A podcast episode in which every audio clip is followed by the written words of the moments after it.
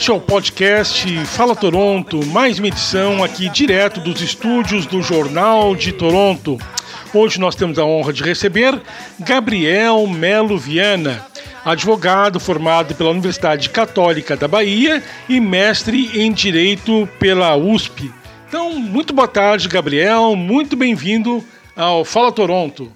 Boa tarde, muito obrigado a vocês pelo convite e muito obrigado também pela oportunidade de estar falando com a comunidade luso-brasileira em Toronto e através de um canal tão importante quanto o Jornal de Toronto.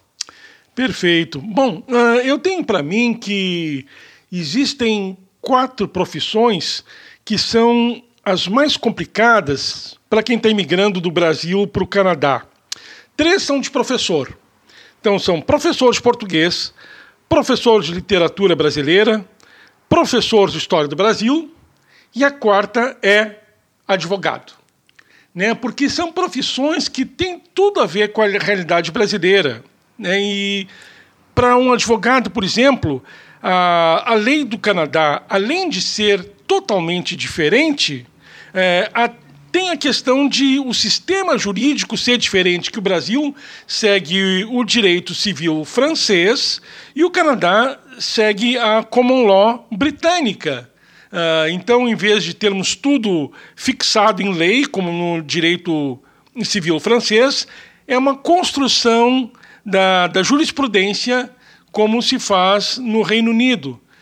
Como é que foi essa ideia de imigrar para o Canadá e como é que é um choque para um advogado essa troca de país? Pronto, para o advogado no Brasil, é, o Canadá é, pode ser um dos últimos lugares que a pessoa pode querer vir se mudar. Aqui, como você falou, tem um sistema jurídico diferente, apesar de que o civil law, é, o direito civil, ele é aplicado em Quebec, que é praticamente um mundo à parte, mas no Canadá, de modo geral, é um, um país que adota o common law como a maioria. E você falou de quatro profissões piores para se vir para cá, sendo professor de português, professor de literatura, advogado a última. Eu diria que advogado é a pior, mais difícil para se adaptar aqui, mas é possível. Para mim, o Canadá sempre foi uma referência em direitos humanos, em desenvolvimento. É um país que tem uma justiça social elevada e sempre teve na minha lista de prioridades como destino para a imigração. Apesar da dificuldade de um advogado começar a se estabelecer aqui, eu recomendo a todos os colegas brasileiros da advocacia que sim, que venham para o Canadá. Não se assustem com o processo de validação de diploma, de credenciais, que é longo, caro e complicado, mas no final das contas vai valer a pena. Perfeito. Pois é, é um processo longo, caro e complicado. Uh, em síntese, como é que é esse processo? Pronto. Ao chegar aqui no Canadá, o que o advogado ou advogada brasileiro tem que, tem que fazer? Você tem que ter assessment, tem que ter suas credenciais analisadas por um órgão chamado NCA. E o que esse órgão vai fazer geralmente? Você vai ter que fazer um Masters na University of Toronto, na Queen, na Osgood, ou em Vancouver também tem uma opção. Fazendo esse curso para é, advogados estrangeiros, você tem a possibilidade de através do NCA, de fazer o assessment, você vai ganhar a possibilidade de fazer o bar exam. Você vai poder fazer a prova, entre aspas, da OAB daqui. Esse Masters tem a duração estimada de um ano a dois anos, se for em York, é, através de part-time ou até oito meses se for University of Toronto. Após isso, você vai, vai o NCA vai lhe dar um, um, certificado, você vai poder começar o processo do, do BAR, BAR é tipo OAB daqui, e você vai ter que fazer um período chamado Articling, que é um, como se fosse um estágio que durante alguns meses você vai ter a possibilidade de praticar o direito canadense. E após isso, você vai praticamente ser advogado canadense como qualquer advogado formado aqui. É um processo longo, caro, mas vale a pena. Hoje há poucos advogados brasileiros, há muitos, na verdade, que já estão vindo para cá, mas se você comparar com outras nacionalidades, é, indianos, chineses, é, filipinos, os brasileiros ainda não estão tão integrados na comunidade jurídica, ainda não, são, não, não somos muitos. Ou os que estão chegando ou que já estão na, na ativa. Então, no total, quanto tempo leva o processo? É um ano de master e até do, receber documentação, quanto tempo mais? Diria que uns dois a três anos. Dois a média, a geralmente hoje, um profissional está levando de dois a três anos. Uhum.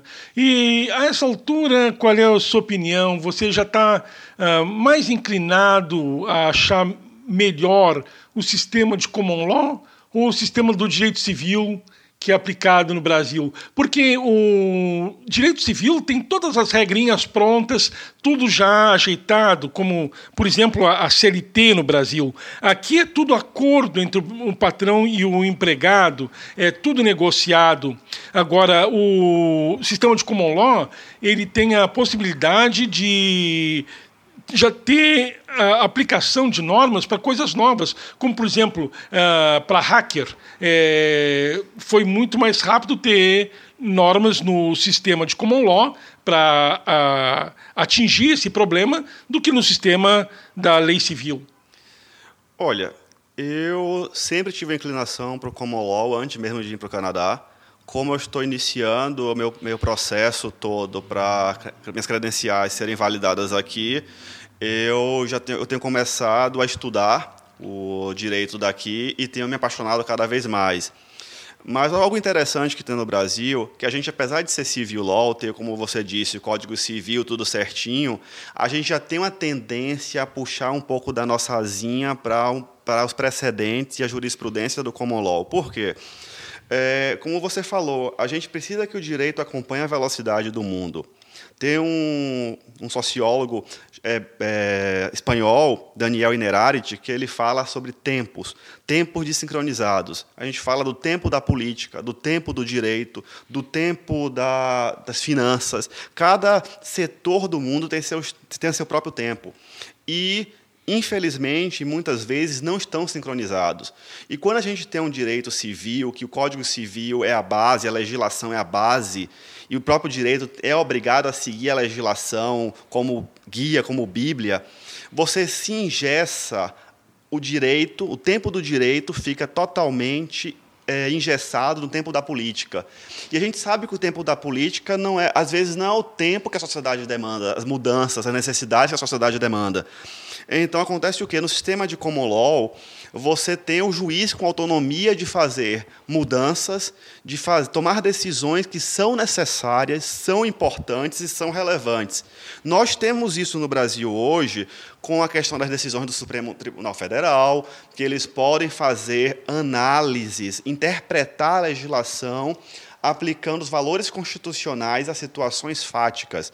Mas, de certa forma, fica aquela discussão de que o Supremo Tribunal Federal está legislando, está tomando o papel do legislador, que muitas vezes é omisso.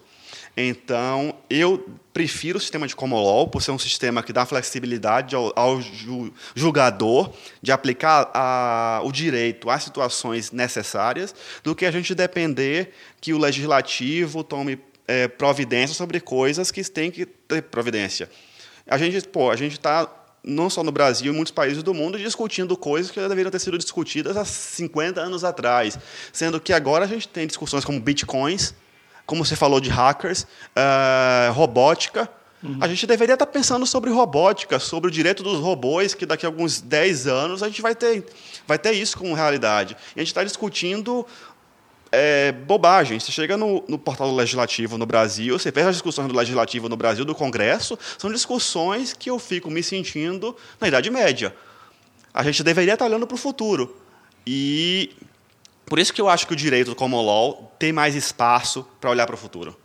E como é que vocês vê a sintonia entre os poderes no Brasil e aqui no Canadá? Parece que, aliás, com certeza no Brasil ah, está havendo um conflito muito grande ah, entre legislativo, executivo judiciário. Como é que você vê a situação do Brasil e a situação do Canadá? Eu vejo que o Canadá, os poderes políticos canadenses, eles seguem não somente a Constituição, mas eles seguem o Estado de Direito.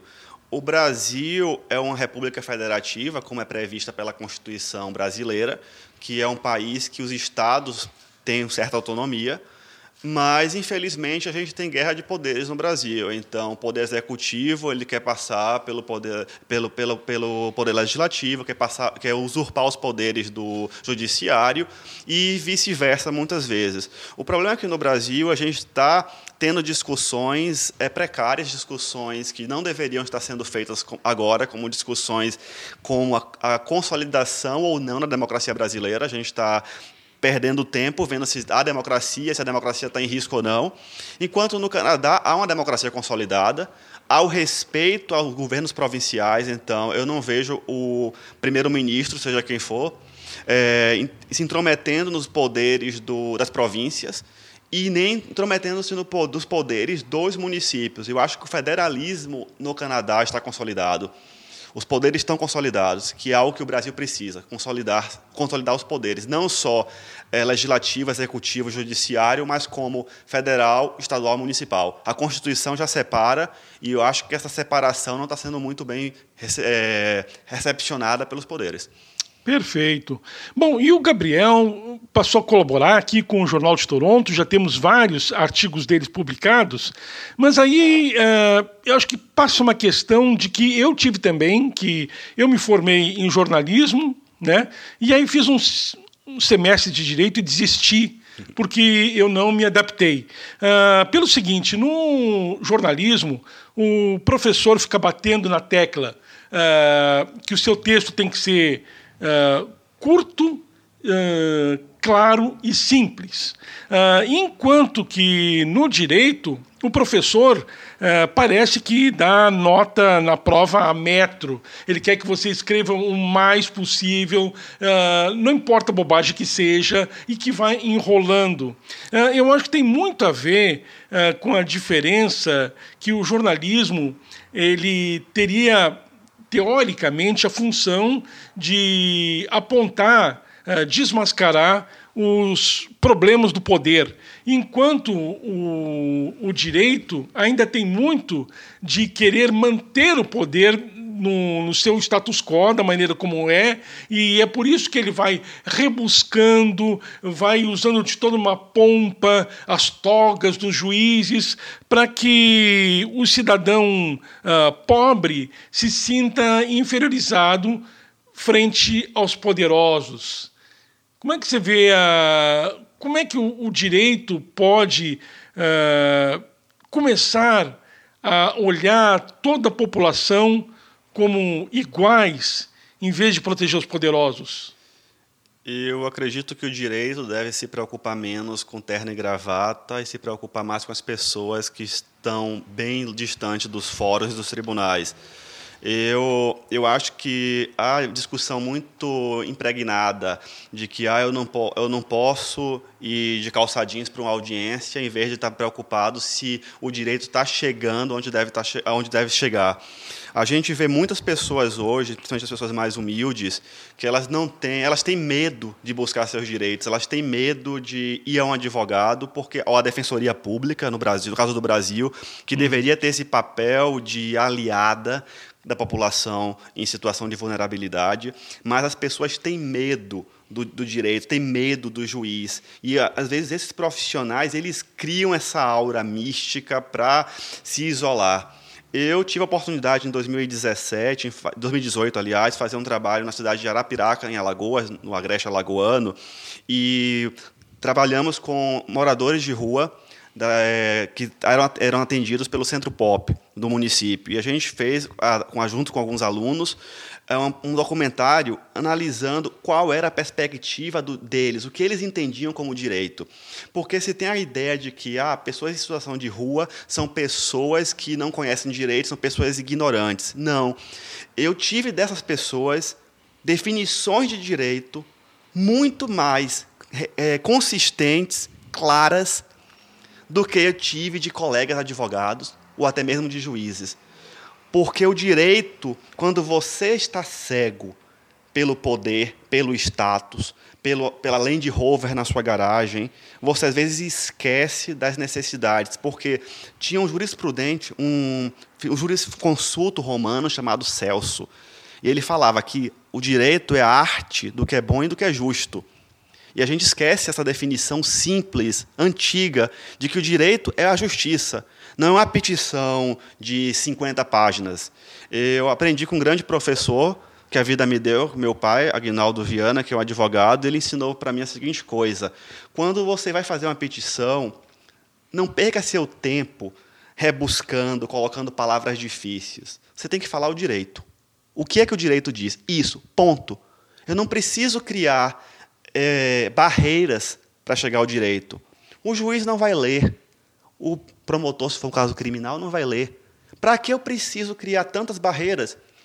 Então, como você disse, como a gente está pensando, tem que quebrar isso. Os direitos têm que deixar de ser algo inacessível, algo que depende do legislativo, depende do judiciário, precisa algo popular. Todos.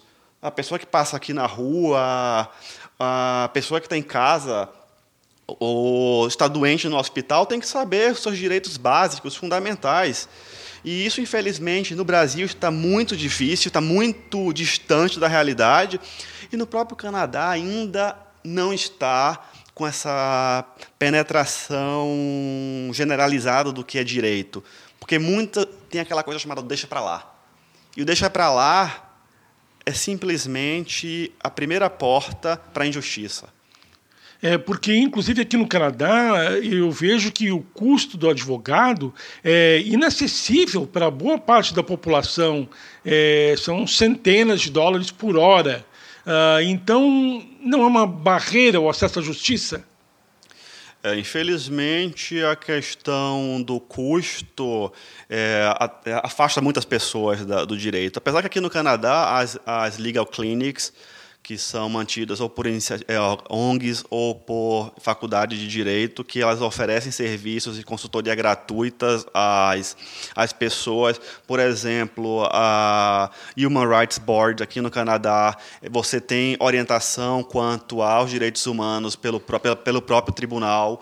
Então, infelizmente, às vezes é a falta de conhecimento de onde ir buscar o seu direito de forma gratuita do que o custo do advogado. Porque o advogado teve todo a formação dele ou dela.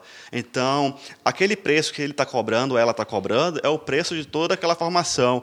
Mas é a obrigação do Estado fornecer alternativas gratuitas. E aqui no Canadá há alternativas gratuitas, como no Brasil também há, mas infelizmente não são divulgadas e muitas pessoas não fazem a mínima ideia de que há essas alternativas. Ok, você escreveu um livro, uh, Stateless Law, Direito Rebelde ou Novo Modelo Jurídico Normativo. Como é que foi a ideia de escrever um livro? Bem, esse livro surgiu de uma crítica minha pessoal que eu sempre questionei o papel do direito no mundo. Eu sempre questionei o papel do direito como algo engessado, algo que não tem acompanhado as mudanças do mundo e as mudanças da sociedade. E em 2018 eu comecei a me preparar para um doutorado, e isso foi antes de vir para o Canadá, e comecei a esboçar a, através da análise de uma, de uma obra de um autor canadense da Universidade McGill, que ele tem uma obra baseada no stateless law, que é um conceito de direito sem Estado.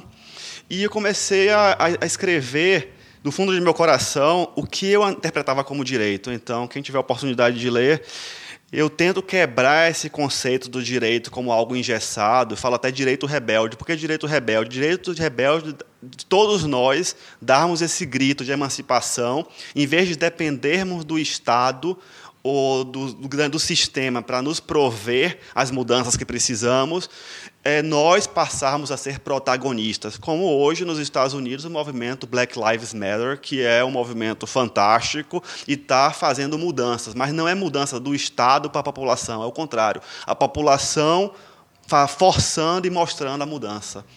Perfeito. Nós agradecemos a presença no podcast Fala Toronto do Gabriel Melo Viana, mestre em Direito pela Universidade de São Paulo. Você pode conferir o livro dele, Stateless Law, Direito Rebelde ou Novo Modelo Jurídico Normativo, e também os artigos dele para o Jornal de Toronto. Obrigado, Gabriel. Muito obrigado.